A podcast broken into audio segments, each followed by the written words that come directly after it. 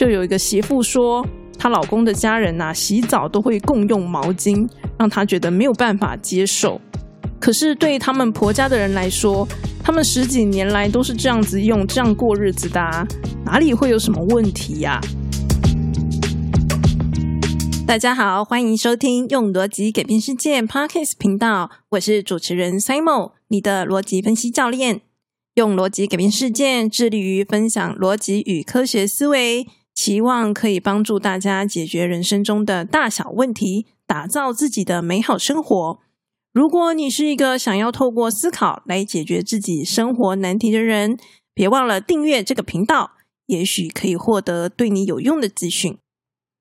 上一集的时候呢，跟大家聊到说，诶，为什么很多问题是没有办法靠我们的能力来解决的呢？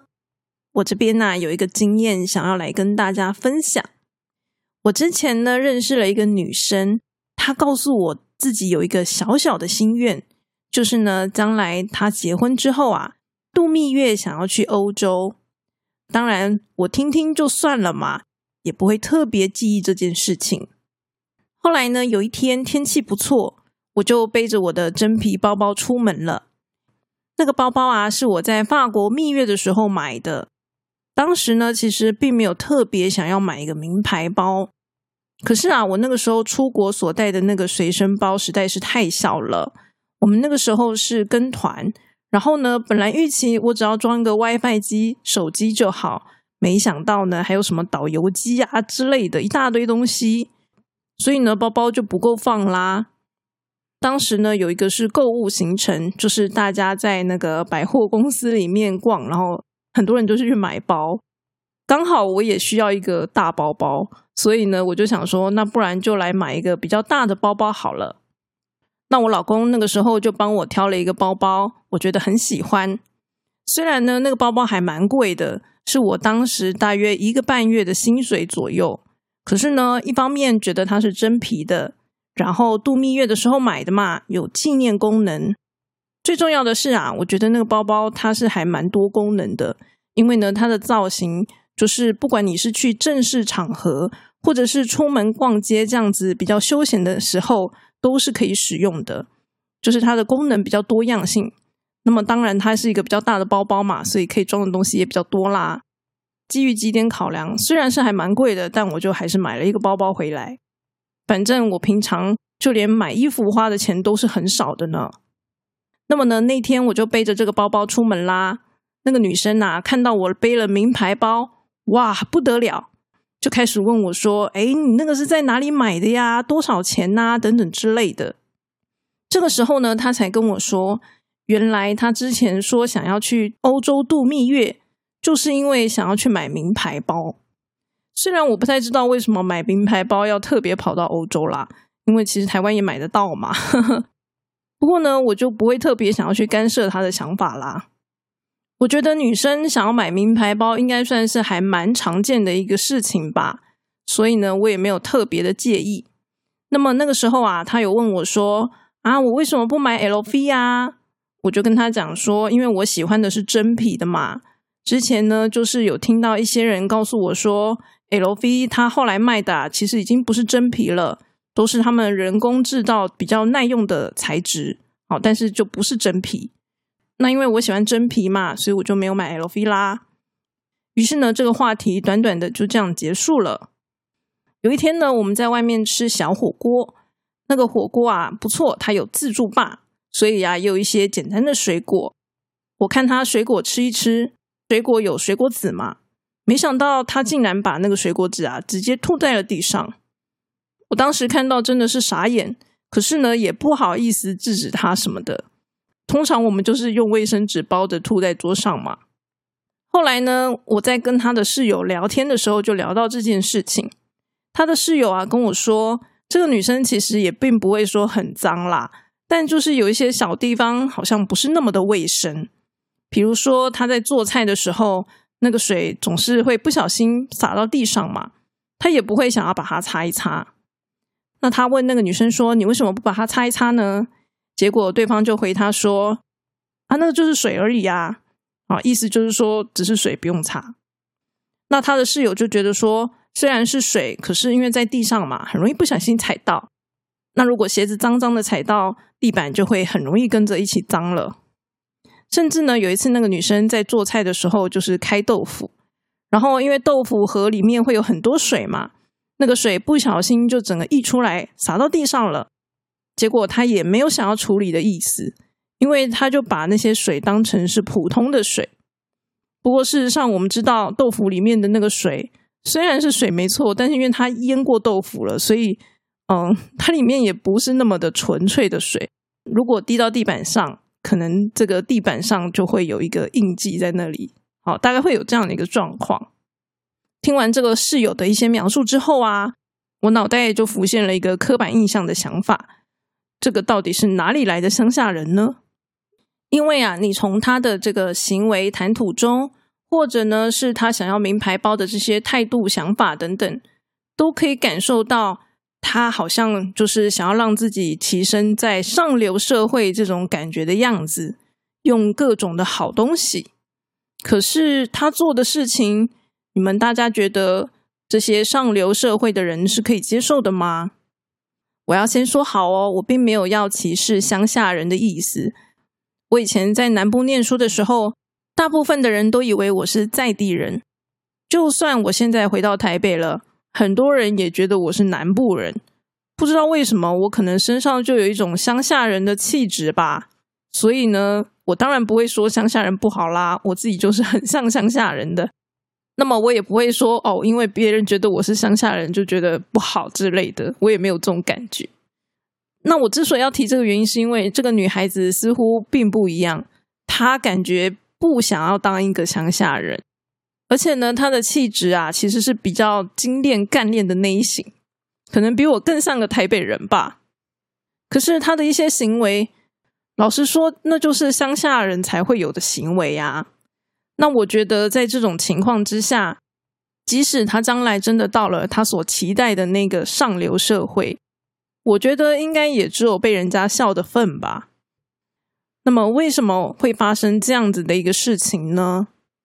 以前呢，我小时候看我妈妈吃饭，都会把一只脚放在椅子上面，所以呢，我小的时候也会这样子吃饭，并没有觉得它有什么问题。不过呢，后来我才知道说，哦，原来啊，人家会觉得这是工人才这样子吃饭的。小的时候，父母或者是身边的环境告诉我们怎么做，我们就这样做嘛。也不会觉得说这样做有什么问题呀，所以就不会发现说原来他在别人的眼中可能不是那么的恰当，因为那是我们从小习以为常的事情嘛。像我记得前一阵子有那个网络上的八卦，就有一个媳妇说她老公的家人呐洗澡都会共用毛巾，让她觉得没有办法接受，她觉得每一个人要用自己的毛巾，这样比较卫生。可是对于他们婆家的人来说，他们十几年来都是这样子用、这样过日子的，哪里会有什么问题呀？就算这个媳妇跟婆家的人说：“哎，你们应该要就是一个人一条毛巾啊。”可能这个婆家的人也是没有办法接受的。所以，如果今天一个地方它有问题，可是我们打从心底就没有觉得它是一个问题的话，那么这个问题就不存在啦，就是对我们来说它是不存在的。所以呢，如果我们能够知道别人会怎么样看待我们的行为，才能够去预防，甚至去改进这些事情。像我自己啊，在大学的时候，常常会各种睡着。比如说，一群人在这个圆桌上聊天，然后我就在旁边睡着了。那么当时呢，长辈就会有各种嫌弃，好就觉得我没礼貌之类的。那我自己心里也会觉得，哈，我只是想睡觉啊，我并没有不礼貌的意思，我只是很累，很想睡觉而已。好，可是别人就会这样觉得。那么刚开始上班的时候，老实说也没那么习惯，有的时候呢，开会也会不小心想要打盹睡着。可是你就知道不行这样子嘛，对不对？所以呢，就会想办法说，哎，让自己不要睡着。好，不管划划手机、做别的事情也好，就不能让自己睡着。不过呢，我真的有看过同事就是呃开会睡着的，好，我真的是有看过这种状况。所以呢，以这件事情来说，我也没有改掉我的习惯啊。好，老实说，对我来讲，这可能是改不掉的吧。哈，因为我会觉得说，这个想不想睡好像不是我自己能够控制的。那我能做的大概就是每天尽量多睡一点嘛，哈，才不会在不该睡着的时候睡着。也就是说呢，虽然我无法改掉这件事情，但至少我可以去想办法预防它吧。所以呢，像那个女生，她自己如果在家里爱怎么做就怎么做，其实也不会有人介意的嘛。我们知道有一些人，他可能出外的时候就是穿着非常的靓丽哈亮眼，可是呢，回到家里面，家里可能非常的脏乱。这样子的人也是存在的，跟这些人相比，这个女生应该也算是好很多了。因为呢，至少这个室友说她并没有很脏乱。可是她败在哪里呢？她败在就是被人家看见嘛。因为呢，如果你的家里很脏乱，可是没有被别人看见，没有人知道，那老实说就没有没有差啦。对别人来说，就是他就不会觉得你很糟糕了嘛，对不对？那可是那个女生呢？她虽然没有说很脏乱，她也不过就是做一些小小的事情而已。可是被人家看见了，那别人难免就会对于她有一些 comment。所以呢，为什么批判性思考很难？因为他就是在处理这种算是很难解决的一个问题。他之所以很难解决，跟我们的能力一点关系都没有。这不是一个能力的问题呀，而是说我们到底有没有意识到它是一个问题。所以呢，批判性思考的重点呢，就是要训练我们意识的这些能力。那么，像我今天举的这种情况，我们可以用什么样的方法来加强自我的意识呢？以我自己来说，我会用的方式大概有三种。首先呢，第一种方式就是最基础的，想办法增加自己的知识啦。我记得我小的时候啊，姐姐曾经买了一本书。那本书呢，就是在教导我们各种熟女的礼仪。那么当时我看那本书也学了不少，包括什么样的坐姿会比较熟女，或者呢西餐各种东西要怎么吃等等。不过呢，知道归知道，我还是会看情况来决定自己要使用什么样的坐姿。比如说上班的时候，我的重点就会放在自己到底有没有坐正上面。就是让自己的脊椎比较偏掉嘛。如果是平常在外面活动的话，坐下来的方式也会比较轻松。只有在比较正式的场合呢，我才会考虑用书上写的那种比较淑女的方式来做。因为老实说，我觉得那样的做法并不是那么的舒服，所以呢，我就只有在需要的时候才会这样子做它。不管怎么说，当书上所描述的内容。跟我们平常做的是不一样的时候，理所当然就会想到说，我们是不是需要考虑来做一些调整，对吧？所以呢，看书吸收知识，当然就是最基本的方式啦。不过呢，有很多东西啊，可能是书上不会告诉我们的，或者呢，你像我一样有点懒惰，不是那么爱看这类的书籍。所以呢，第二种方式算是我比较常会使用的。也是一种比较主动的方式，就是呢，去观察别人的反应跟表情等等。就像我前面说的那个女生，当她在吐东西的时候，我们的表情可能是比较错愕的嘛。那么她当时有没有看到我们的这些表情呢？如果我今天做了一件事情，别人的表情很奇怪，那我就会开始思考，说我是不是做错了什么？有什么地方不对吗？不然为什么他们是这种表情呢？像这样子的一个反思，就可以帮助我们去察觉问题啦。当然，如果你跟对方的关系不错，甚至可以直接问他说：“我是不是哪里做的不对啊？”这样子，我觉得也是可以的。我认为呢，在人际关系当中，观察会是我们主要判断的一个资讯来源。因为毕竟很多时候，别人会基于各种理由，而不会把他们的感觉告诉我们嘛。当然，也许有些人会说：“可是我不知道该怎么样观察。” Simon，我也不是一开始就懂得怎么样观察的，甚至呢，我觉得我是一个有点眼残的人。我跟很多男生一样，有些女孩子啊，可能换了一个发型、发饰等等，我都不见得会发现。所以我认为自己是还蛮眼馋的。